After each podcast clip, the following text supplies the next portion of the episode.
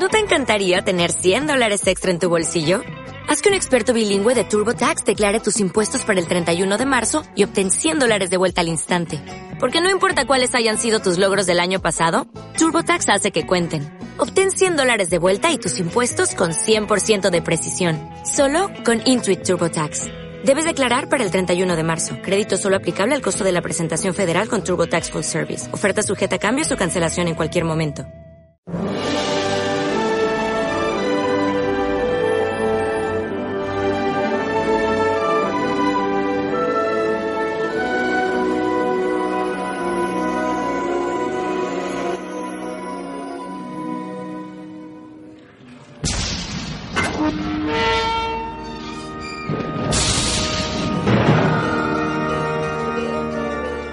Naciste, creciste o miraste televisión durante los años 90, esta musiquita te tiene que sonar particular.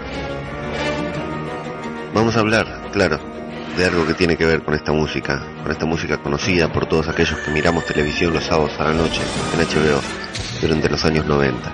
Más precisamente estamos en el año 1995, pero primero vamos a ponernos un poco en contexto de qué pasaba en el cine de terror durante 1995. No mucho, en realidad no mucho relevante, hay muchísimas películas de terror que se estrenaron en 1995. Las más relevantes quizás es El pueblo de los malditos, esa en que los niños les brillan los ojos que tanto tiempo vimos también en el cable de Argentina. Se estrenó Candyman, Scanner Cop, Darkman 2 con Liam Neeson, una gran película de Sam Raimi. La, sexta parte en la saga de Halloween con Michael Myers. Y se estrenó también El Día de la Bestia de Alex de la Iglesia, una gran película española que cambió el cine de terror y de suspenso de ese país. De la película que vamos a hablar, si es que todavía no leyeron el título de, de este capítulo, si no conocen esta canción, bueno, es la primera película de los cuentos de la cripta. ¿Qué eran los cuentos de la cripta? Una serie de televisión inspirada en un cómic de terror que acá en Argentina era transmitida por HBO cuando HBO todavía era un canal libre que podía ver cualquier persona que pagara el cable sin pagar ningún plus especial. La pasaba HBO los sábados o a las 23 o a las 23.30. Iba pegada a The Critic, esa serie animada de Jay Sherman, el crítico de cine de Estados Unidos. Eh, yo recuerdo bien que la pasaban los sábados a la noche porque mis amigos salían a bailar y yo me quedaba en casa solamente para ver esas dos series, The Critic y Los Cuentos de la Cripta. Bueno, los Cuentos de la Cripta, como decíamos, eran una especie de cuentos asombrosos. Cada capítulo de media hora, 20 minutos, eh, tenía una historia diferente, una historia particular, con algo sorprendente que terminaba siempre incluyendo cuestiones de terror, de, de suspenso o fantásticas pegaba algún que otro susto, estaba bastante bien hecha y tenía la particularidad que siempre estaba presentada la historia por el guardián de la cripta, de Crypt Keeper, que siempre tuvo como intérprete de su voz a John Cassier. The Crypt Keeper salía de su tumba, se reía, era la risa macabra que se escuchaba siempre al final de la canción, y allí empezaba la historia que él nos hacía una pequeña introducción humorística sobre de qué se trataba. Las historias eran particularmente muy buenas. Eh, yo tengo el recuerdo, sin acordarme precisamente de cada una de ellas, tengo el recuerdo de, disfrutarlas, de asustarme, de saltar de la silla con mi vieja durmiendo en la otra habitación, de saltar de, la silla en donde yo estaba viendo la televisión eh, de los sustos. Vale aclarar que soy bastante susceptible y de chico lo era más y me asustaba mucho con las películas y, series de terror. Y los, los cuentos de la cripta, bueno, anunciaron que iban a hacer una trilogía de películas y esta es la primera, la primera de las tres películas que iba a plantear los cuentos de la cripta. No era una gran película de terror, no fue una gran película de terror, no cambió la historia de los cuentos de la cripta, no sentó un, antecedente para que los cuentos de la cripta siguieran haciendo películas más seguido, ni siquiera para que hagan una mejor película en la segunda ocasión, porque la segunda es, es bastante mala ya vamos a hablar de la segunda hora más adelante. Pero tiene una historia muy linda, una historia muy bien, muy buena y es una película bastante bien llevada. Si bien con el tiempo se nota que no fue una película tan buena, a mí cuando la vi la primera vez me encantó. No tenía, como dije, una gran cultura de película de terror porque era bastante cagón, pero es una película que me encantó, me gustó mucho por el ritmo que tiene, por la, el tema que aborda, por cómo empieza, por cómo termina y por cómo está hecho el, el desarrollo de la película. Es cierto que no es una película muy buena, que no cambió la vida de, de sus actores, de sus personajes, ni siquiera de su director. ¿Quién es el director? El director hoy en día es como conocido como Ernest R. Dickerson. ¿Qué dirigió Ernest R. Dickerson? Bueno, no mucho, ¿eh? Cuando había dirigido esta película, Demon Knight, no, dijimos el nombre hasta ahora, pero bueno, damos por hecho que ya lo leyeron. Demon Knight o La Noche del Demonio tradujeron acá, aunque en realidad el nombre real es eh, El Caballero del Diablo, El Caballero del Demonio. No había dirigido mucho Ernest Dickerson hasta este momento, cuando dirigió Los Cuentos de la Cripta, y luego tampoco dirigió demasiado, pero es un gran, gran director de televisión. Dirige muchas, muchas películas y series. Entre ellos dirigió varios capítulos de The Walking Dead. También dirigió Under the Dome, Once Upon a Time, eh, episodios de Sleepy Hollow, episodio de Dexter, atención, una gran serie que a mí no me gustó, pero que, fue muy conocida y tiene muchos eh, eh, fanáticos. Dirigió Crónicas Vampiras, Vampíricas, The Wire, atiendan que es un director que escuchó, eh, dirigió varios episodios de The Wild, varios episodios de Dexter y varios episodios de The Walking Dead, muchos, eh, entre ellos Coda. ¿Cuál es Coda? Si ustedes siguen The Walking Dead, uno de los capítulos mejores dirigidos para mí con mejor clima que es el del hospital en el que muere Beth, la hija de Herschel Creek. ¿Y quién actúa en la película entonces? Dijimos que no cambió la vida ni de su director, ni del cine de terror, ni tampoco de sus actores.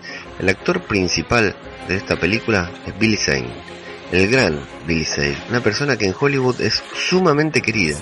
Si ustedes se fijan en el listado de películas en las que participó Billy Zane, es infinito. Infinito. Trabajó antes de, bueno, de Los Cuentos de la Cripta, saben que había hecho, antes de esta película Los Cuentos de la Cripta, había hecho algún episodio perdido de los cuentos de la cripta en los que trabajó y es uno de los muchachos de la pandilla de Volver al Futuro. Esos tres que van con beef a todos lados eh, y que Michael Fox siempre los, los esquiva con, con su patineta. Bueno, los tres que en las tres eh, décadas eh, persiguieron a, a Marty McFly, bueno, uno de esos que no habla ni nada es Billy Zane en el primer papel que figura en su extensa filmografía. Luego Billy, Billy Zane trabajó como invitado en decenas de películas, en muchas de ellas aparece sin crédito, o sea que no, no cobró, le dieron dos mangos, un pancho, eh, aparece haciendo como Billy Zane mismo, incluso en Solander, él mismo, a esa persona, Billy Zane, se ve que lo quieren mucho, debe ser un productor o algo, porque es una persona a la que todo el mundo quiere, todos hablan bien, pero no trabajó en nada.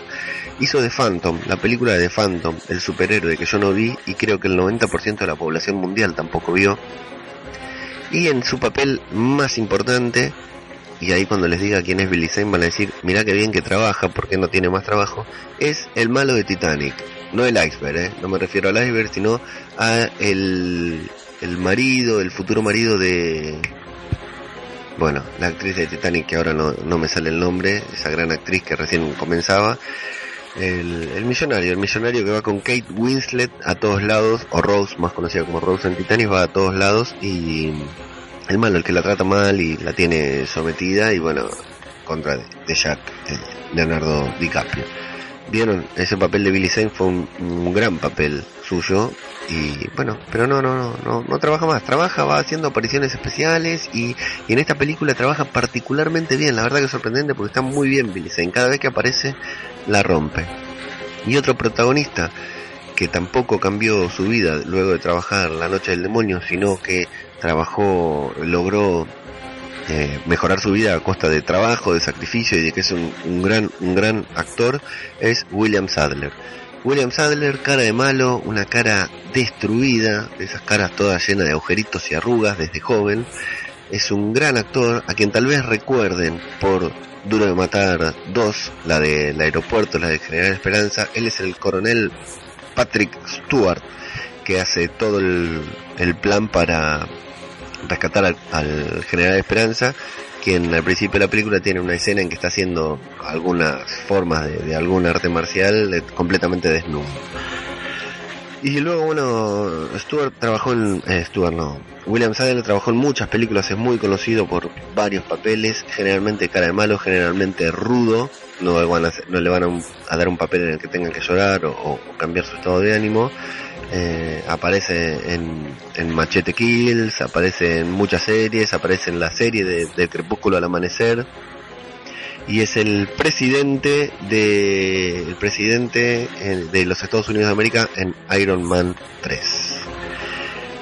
Como aparición especial en esta película tenemos a Shada Pinkett, quien ahora conocemos como Shada Pinkett Smith, quien tampoco había trabajado en nada, este es uno de sus primeros papeles protagónicos, una persona polémica del mundo del espectáculo que es la esposa de Will Smith sí, más conocida como la esposa de Will Smith, trabajó mucho, trabajó poco, pero fíjense que su nombre es Jada Pinkett Smith, se hace conocer y le gusta que la conozcan por ser la esposa de Will Smith. Si trabaja bien o no, polémico. Hay gente que dice que no, a mí no me gusta, no me gusta ella, y en esta película es la, la protagonista, la que realmente, eh, la heroína de la película. Y vamos directamente entonces con el desarrollo de esta película. Pero antes, como habíamos prometido en el programa anterior, vamos a, saludar y agradecer a las personas que nos avisaron que escucharon el programa anterior, nuestro primer programa. Eh, en el primer programa, tal vez me recuerden, hablamos de Wesley Snipes en Pasajero 57, una gran película de acción también de los años 90. Me parece que los 90 van a estar muy presentes en este podcast, en este ciclo de revisión de películas eh, que no son tan conocidas.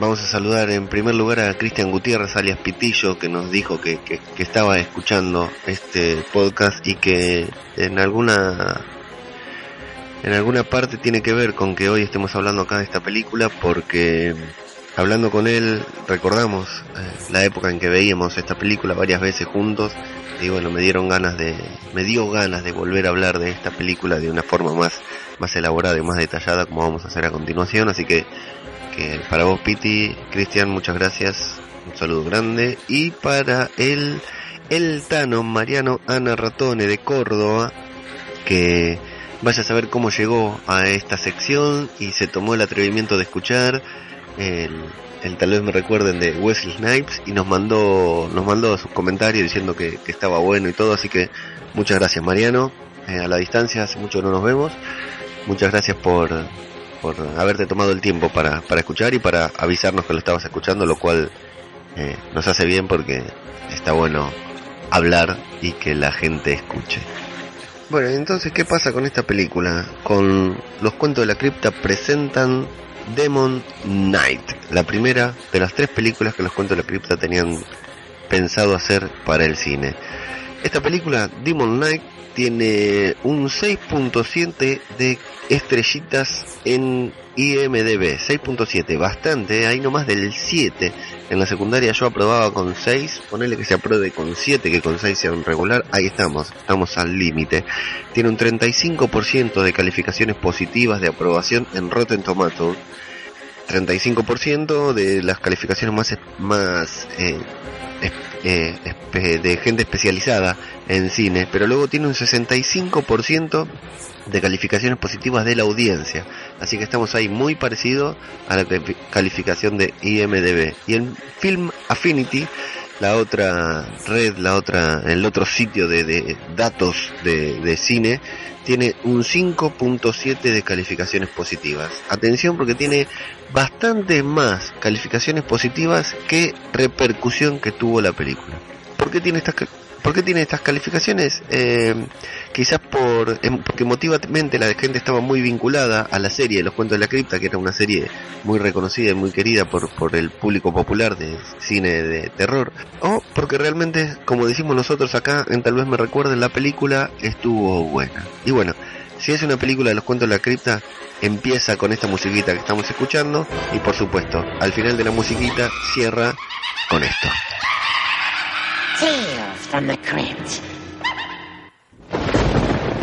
Podemos saber si una película de terror es buena o mala tan solo mirando la primera escena.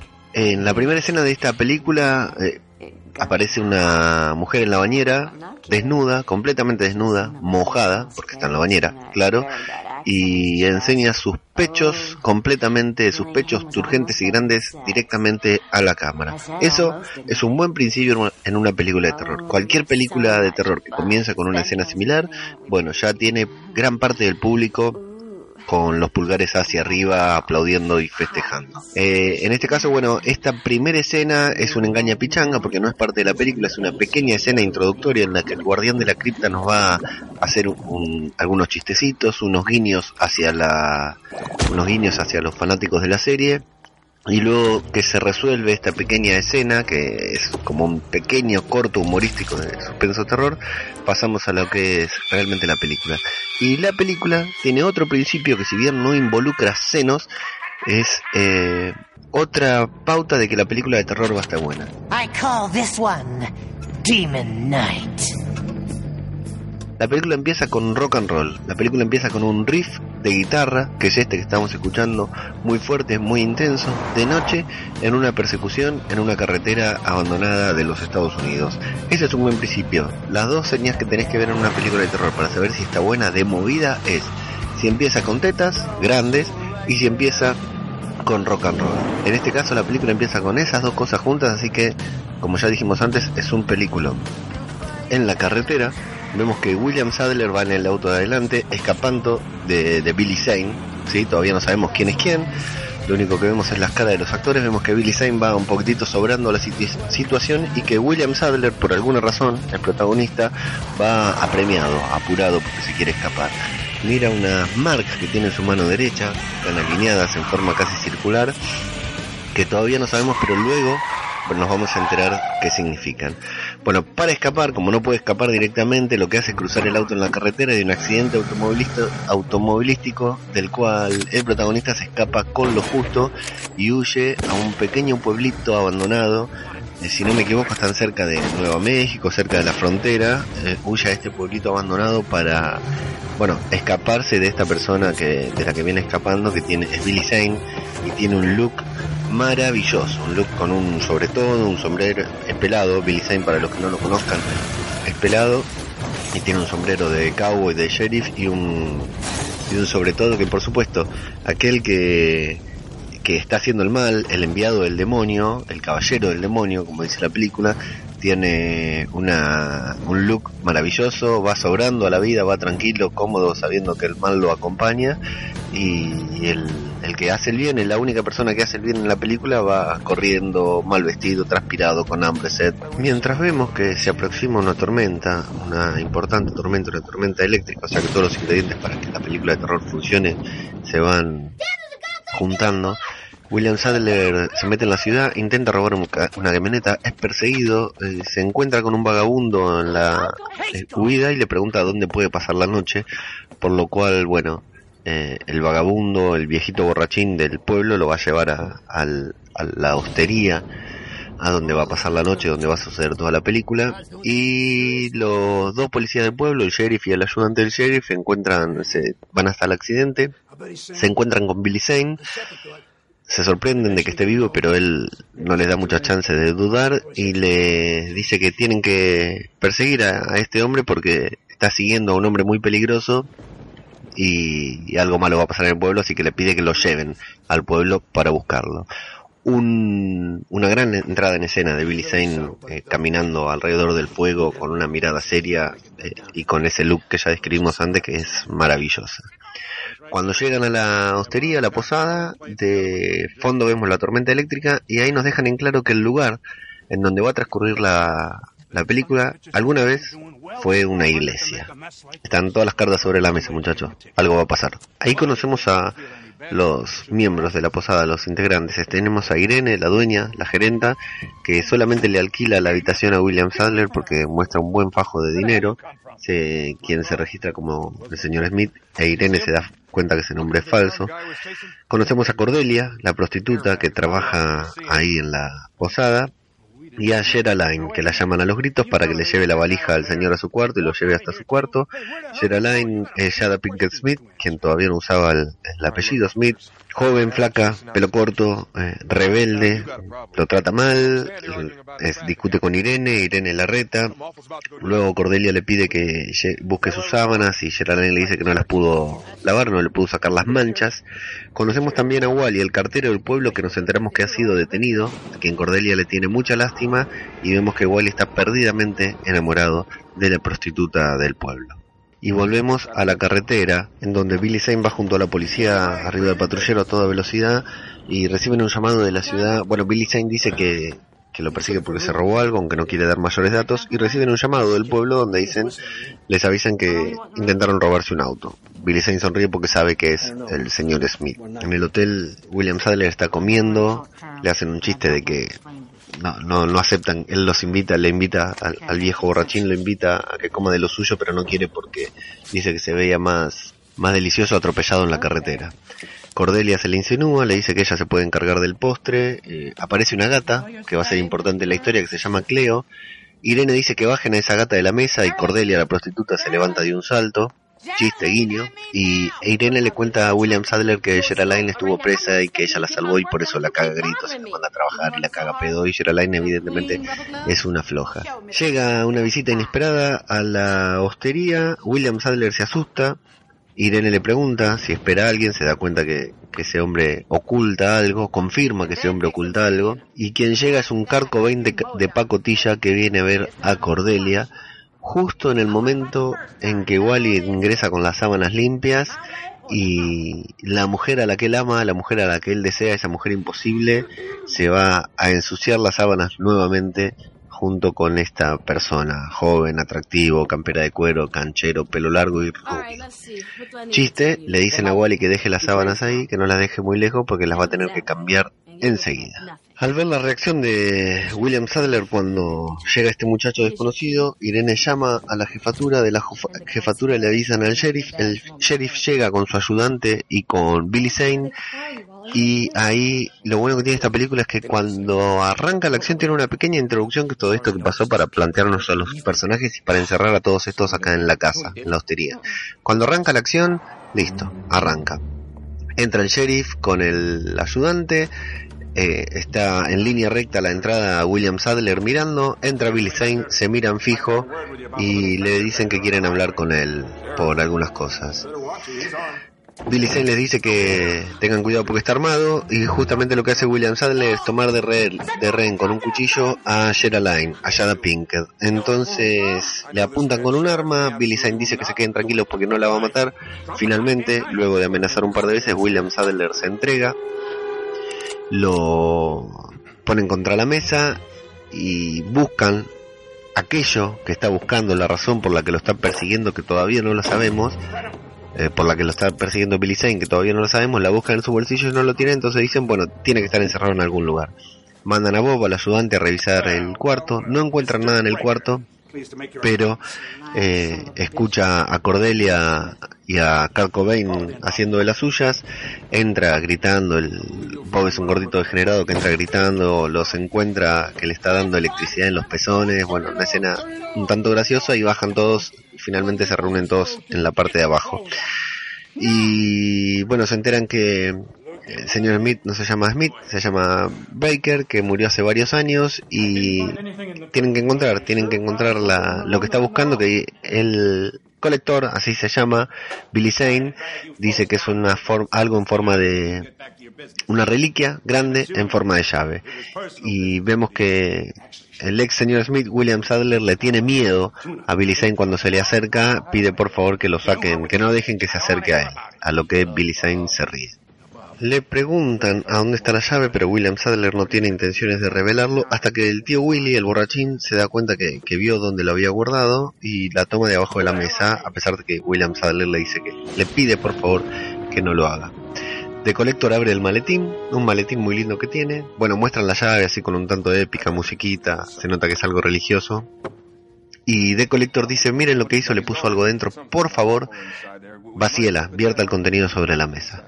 En el momento en que Willy lo está por hacer, recibe un llamado del sheriff que les dice, le informan que los dos autos son robados, entonces se llevan, se quieren llevar detenido a ambas personas, a Breaker y a eh, Billy Zane de Colector para averiguar también quién es él. Entonces comenzó la acción porque Billy Zane no tiene intenciones de irse detenido, se da media vuelta cuando es eh, acompañado, escoltado por el sheriff, le da un puñetazo en la cara que literalmente le atraviesa el cráneo, la cara, saca el puño por atrás y vuela sangre para todos lados.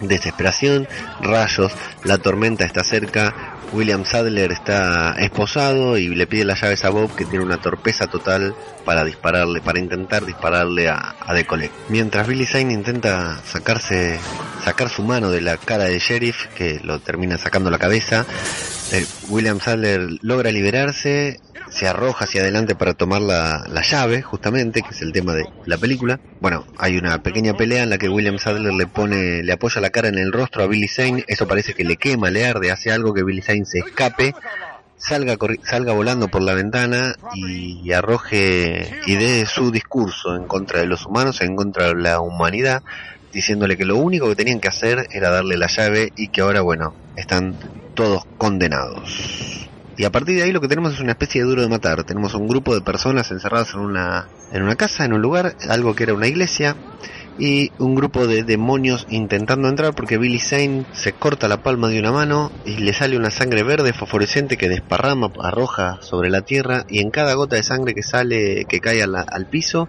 crece, nace un demonio que va a intentar entrar a la casa. Ellos lo miran con pasividad, William Sadler se hace con el arma del, del sheriff y le dispara a los demonios a los ojos, lo cual los mata. Eh, al recibir el disparo los demonios lanzan un rayo verde flúor por los ojos y van muriendo. Intentan entrar por la ventana, intentan entrar por la puerta. William Sadler elimina a los dos o tres que quieren intentar y con la llave, abriendo la llave y vertiendo un líquido rojo que tiene la llave en la puerta, se genera una especie de barrera protectora que los demonios no pueden atravesar. Nos enteramos de esto por primera vez, uno cuando lo toca y decide no entrar y el segundo, uno que viene corriendo, salta, William Sadler pone la, barrera esta y cuando la atraviesa, la atraviesa muerto directamente. O sea que esa es la protección, por eso Billy Zane quería que vacíen el contenido de la llave. ¿Qué hay ahí? Es una buena pregunta que vamos a responder en unos instantes. Y entonces aparece el Corco de pacotilla, mira por la ventana, dice que no ve a los demonios y se quiere, se quiere escapar, eh, junto con Cordelia, igual y le dice que no que no es una buena idea que se mantenga alejada. Kurt sale, Cordelia le dice que no, pero sale con él, Wally le dice que no, un demonio los ataca y Kurt entra corriendo, abandonando a Cordelia a su suerte en manos del demonio. Wally lo quiere ayudar, Cordelia se defiende y William Sadler le dice a Wally que le dispare a, la, a los ojos. Le dispara, el demonio muere, pero con los rayos le dispara, le, le pegan a Wally en el pecho y queda desmayado. Ahí ya nos enteramos lo de la sangre y que los demonios hay que matarlos solamente disparándoles en el ojo. El colector aparece en la puerta, quiere entrar y se encuentra con la barrera y le dice, vamos, dame la llave, ya sabes que está todo perdido, pero bueno, William Sadler le cierra, la puerta y ahí quedan todos encerrados. William Sadler explica que lo único que tienen que hacer es pasar la noche, no separarse, no salir y pasar la noche ahí, pero bueno, el pequeño Carcobain, el de pacotilla se niega eh, y mientras, bueno, William Sadler le deja claro que al que sale cuando no vuelve a entrar o les dispara en los ojos, se va a sellar todas las ventanas y puertas de arriba y a, partir de ahí a través de una serie de flashbacks de a poquito nos vamos enterando de la historia de la llave. La llave es una de las siete llaves del infierno, la séptima, la última que le falta reunir a los demonios para abrir las puertas del infierno. Y esta llave, bueno, la están persiguiendo desde hace rato y la sangre que contiene la sangre de Cristo, ya que en aquella época, para el momento de la crucifixión, eh, los demonios estaban persiguiendo a uno de los guardianes y este guardián descubrió que la sangre que de Cristo mataba a los mantenía a los demonios alejados. Entonces la llenó con la sangre de Cristo y la fue usando para esto, para crear barreras. El tema es que a medida que la sangre se agota, se puede ir llenando con la sangre del nuevo guardián. O sea, es, es una mezcla, siempre tiene parte de la sangre de Jesús que es lo que protege a estos del demonio. La llave, al tocar la piel del guardián, crea una, una señal en la mano de unas estrellas, unas siete estrellas creo que son, que cuando se alinean quiere decir que llegó la noche en que la llave debe cambiar de mano. Llegó el momento de un nuevo guardián, porque los guardianes tienen vida infinita, digamos, hasta que las estrellas se alineen. Y eso es lo que miraba William Sadler cuando comenzó la película, que las estrellas estaban alineadas, así que esa noche, de esa casa, tiene que encontrar al nuevo guardián de la llave para que pelee con los demonios. Pero bueno, primero tienen que pasar la noche ahí adentro, no permitir a nadie, a ninguno de los demonios que están afuera entrar. Lo más importante aquí es que aparece Cleo, la gata de Geraldine, y la tienen que perseguir hasta una especie de sótano en donde descubren que hay una abertura, entra viento, que se puede salir o entrar, cuidado muchachos por ahí, y que Wally, Cordelia y Kurt Cobain discuten, Kurt Cobain le dice a, a Cordelia que las putas no tienen amigos, y Cordelia luego se la devuelve diciéndole que los cabrones no tienen amigos, entonces se la lleva a un cuarto, le da un sopapo y le dice que le conviene tener miedo, por lo cual Cordelia queda llorando y The Collector aprovecha para manipular su mente desde afuera, sin entrar, pidiéndole que por favor lo deje entrar, diciéndole palabras dulces, le dice como todo demonio sabe exactamente qué decirle y la convence para que lo deje entrar. Mientras los demás están abajo debatiendo si tienen que usar la salida esa que encontraron o no, William Sadler le dice que no, que es mejor quedarse en casa, escuchan los gritos de Wally, suben corriendo y encuentran a Cordelia convertida en demonio, poseída, morfándose a Wally entero. Hay una pelea, Irene quiere disparar y Irene tiene una itaca que se encontró, quiere disparar y no puede.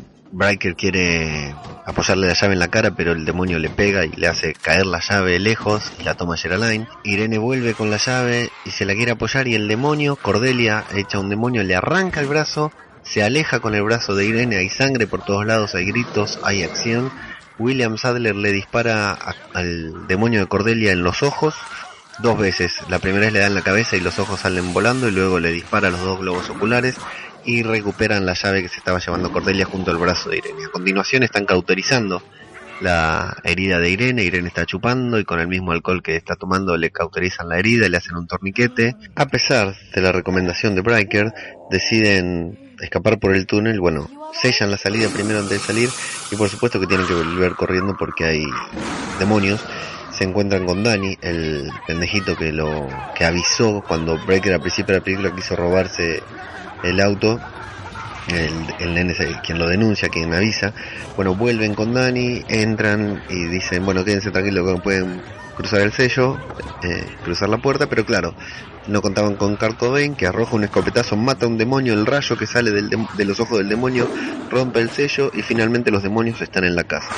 Corren hacia arriba y se refugian en el pedacito que quedó protegido cuando la, pasó lo de Cordelia y la llave cayó al piso, eh, goteó una gotita de sangre que hizo un sello arriba. Y bueno, ahí están todos arriba, quedan cuatro balas y están prácticamente aislados dentro del mismo hotel.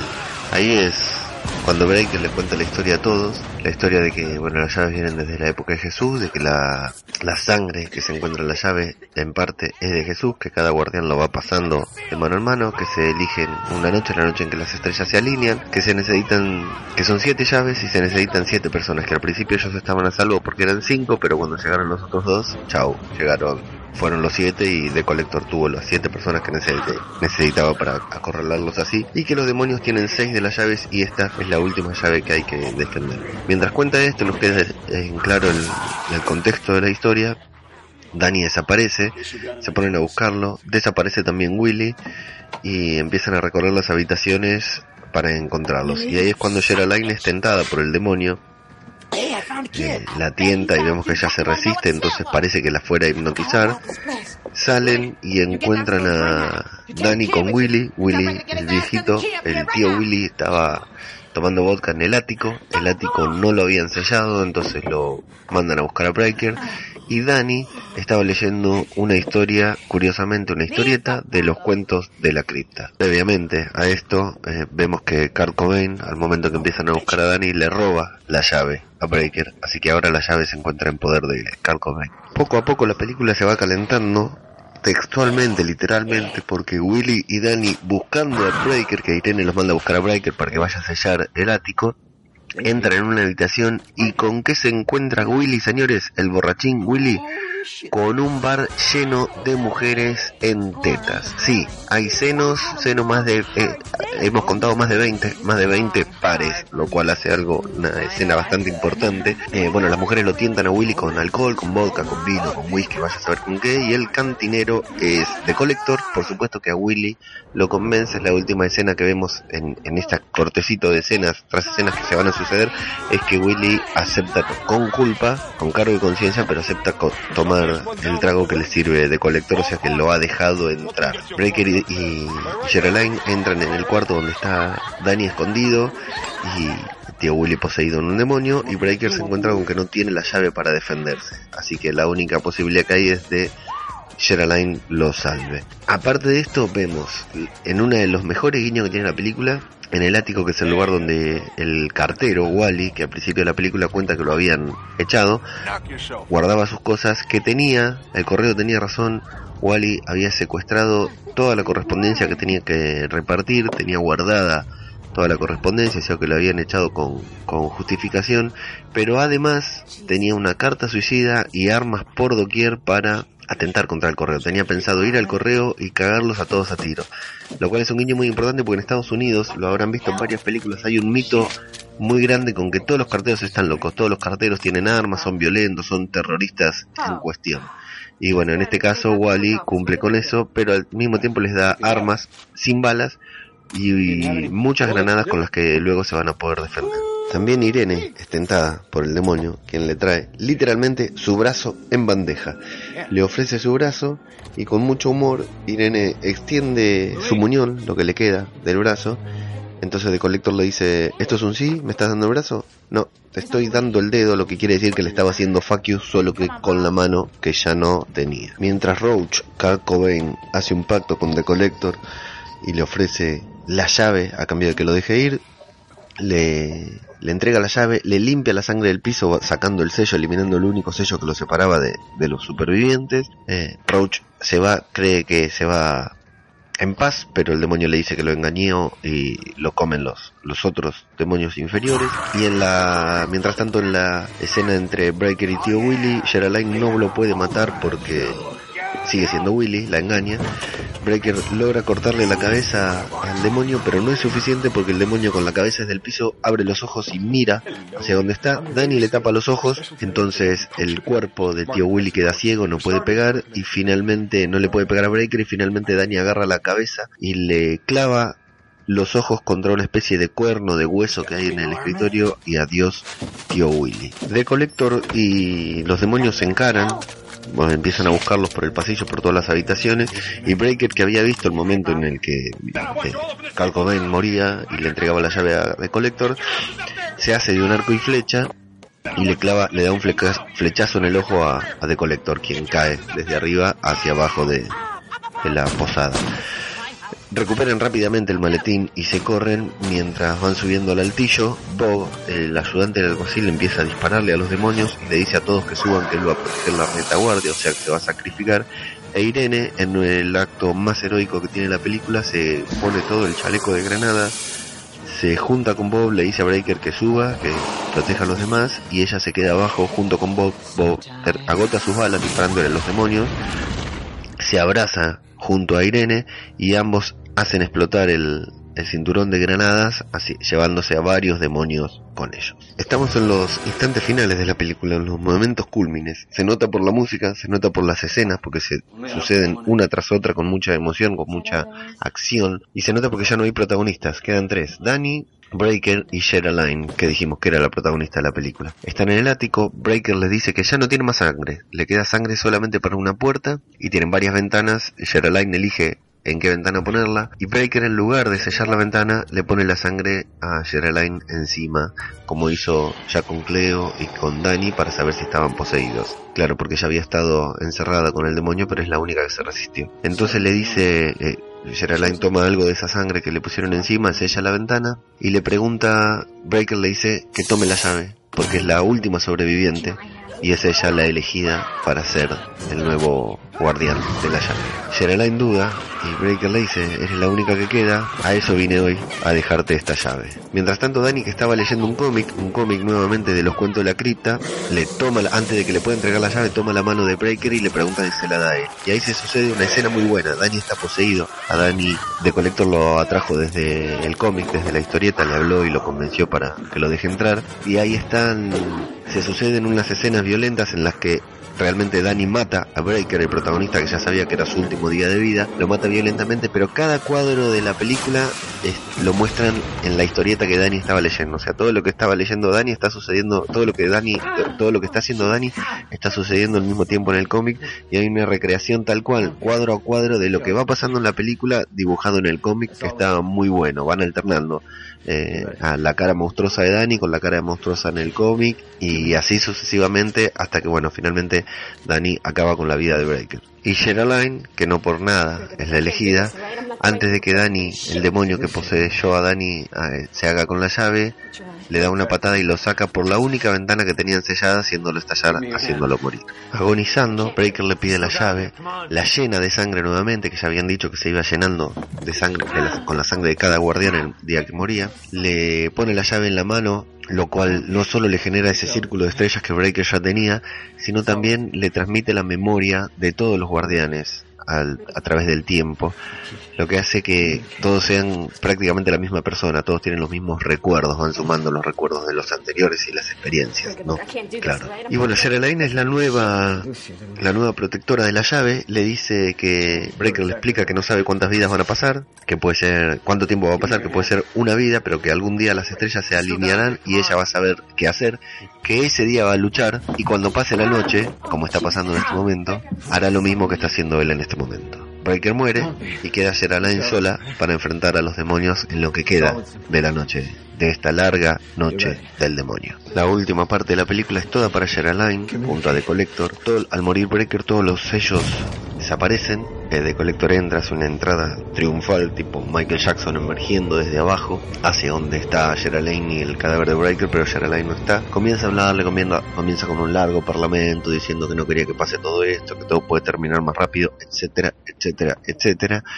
Sherilyn aparece prácticamente desnuda, con una remerita muy cortita y en ropa interior, con un físico increíble, Jada Pinkett, también que era muy jovencita. Sherilyn aparece bañada en sangre, lo cual de Collector se sorprende, le dice, oh, mira cómo debes estar sufriendo, este sufrimiento no tiene por qué continuar, pero claro, no es su sangre y cuando de Collector intenta tomarla, se quema porque era la sangre de Breaker. Huye, Sherilyn lo persigue, está abajo, desprotegida, solo protegida por la sangre que en la que se bañó y de Collector la toma con una especie de, cortina o algo plástico, entonces la, la agarra, la pone en la bañera y la empieza a bañar, todo hablando, todo con un parlamento muy muy linda actuación de Billy Zane durante toda la película, una gran actuación de Billy Zane, pero en esta parte la descose porque es prácticamente un monólogo, Sherilyn no dice nada, la, la baña, le saca toda la sangre y le hace derramar la, la sangre de la llave, que eso es lo más importante. Intenta defenderse Sherilyn clavándole algo en el ojo y mientras de Collector eh, sufre por el aparentemente sufre por el pinchazo en el ojo que recibió, Sherilyn la vemos tomar algo de la sangre, tomar con la boca, se la pone la sangre en la boca. Lo de los ojos, bueno, resulta que funciona solo con los demonios inferiores, así que a, a, The Collector no le hizo nada. Y ahí empieza una larga escena en la que Sherilyn con la boca cerrada, algo esconde, y de Collector, bueno, intenta seducirla, intenta convencerla, intenta chamullarla, todo, o sea, lo hace largo porque es bien perverso, es un tanto divertido, tanto muy eh, unipersonal de, de Billy Zane, digamos, con un papel muy grande que intenta decirle que la ama y no le sale la palabra amor y cosas por el estilo porque la quiere manipular, hasta que, bueno, se le acerca bien cerquita de su cara para decirle que la va a matar, que le va a sacar el corazón, y Sherilyn escupe en la cara de The Collector la sangre que había guardado en su boca. No la había tragado, la había escupido, la había guardado y se la escupe en la cara de Billy Zane, lo cual hace que Billy Zane se derrita, literalmente. O sea, ya eso no, no pudo resistirse, tocar un poco de sangre no le hacía nada, o sea, lo, dañaba un poco, pero no era demasiado. El golpe en el ojo, clavarle un pinche, destruirle el ojo tampoco le hacía nada, no le liberaba el alma, pero la sangre directamente en el rostro lo, lo quema, empieza a, ser, a derretirse, se empieza a descomponer, se prende fuego y termina explotando con una explosión muy grande. Desaparece Billy para siempre. La noche ha terminado. Sherilyn es la nueva protectora de la llave, la nueva guardiana de la llave. Es de día, Geraldine despierta, se viste, vuelve a llenar la llave con la sangre del cadáver de Breaker y se va. Se toma un colectivo en el medio de la ruta, es un lugar desértico, se toma el colectivo y antes de que el colectivo cierre la puerta, sella la puerta con una gotita de, la sangre. A continuación, el colectivo se detiene, donde hay otro hombre con maletín, con sobre todo, evidentemente es otro recolector, otro demonio, que antes de subir es como que huele la, la sangre que está, el sello, que no lo va a poder atravesar, y dice que no, que está bien, que espera el próximo. El colectivo arranca, hay un ligero cruce de miradas entre Geraldine y el nuevo recolector, y este comienza a caminar al costado de la ruta. Lo mejor, el mejor guiño que tiene la película, de todos los guiños que tiene, el mejor guiño es cuando este señor, este nuevo demonio empieza, comienza a caminar en la ruta y silba esta canción. Lo único que le queda a la película es el epílogo, en el que el guardián de la cripta le da un cierre humorístico a la historia, al igual que en los episodios de la serie. Solo eso. Luego hay una escena post créditos que yo nunca había visto hasta ahora, hasta que volví a ver la película para hacer este programa, en el que el guardián de la cripta anuncia que la siguiente película de los cuentos de la cripta se llamará Dead Easy y se va a estrenar muy pronto. Algo que nunca pasó, Dead Easy nunca se estrenó.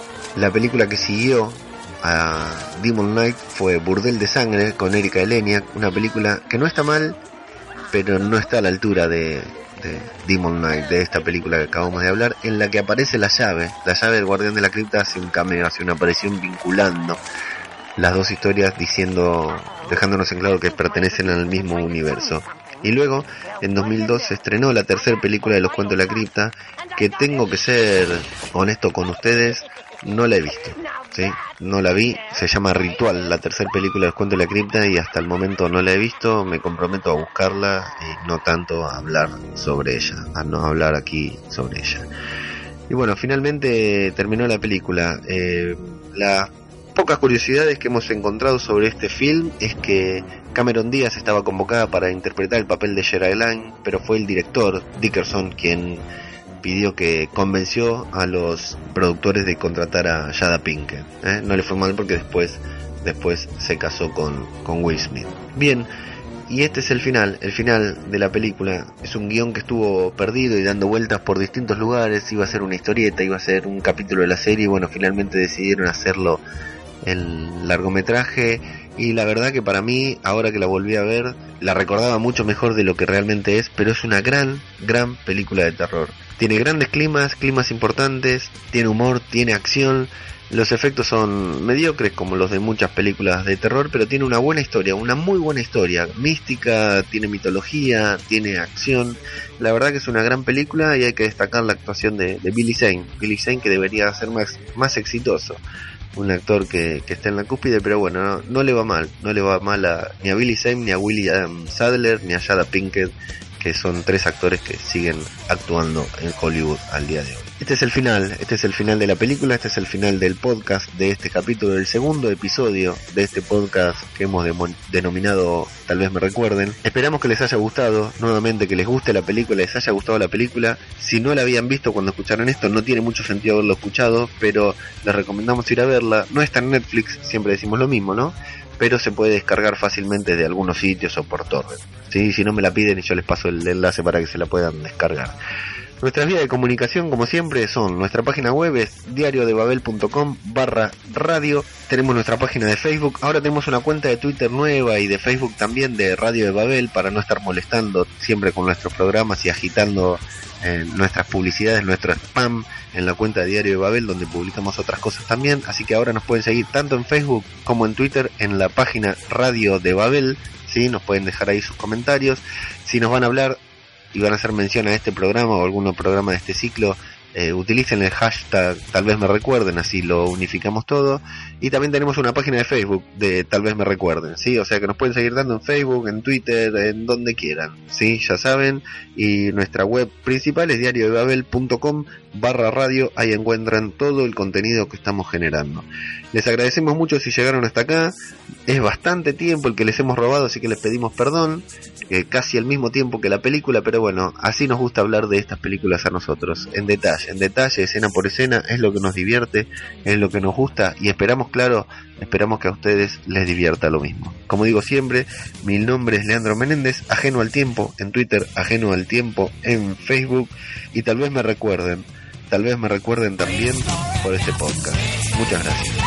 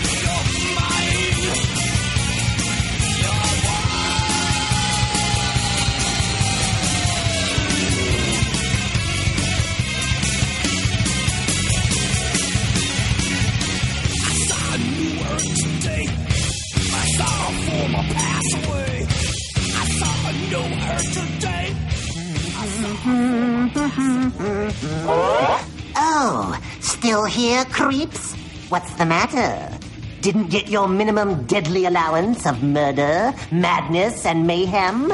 Then look out for my next motion picture, Dead Easy, coming very soon to a theater near you.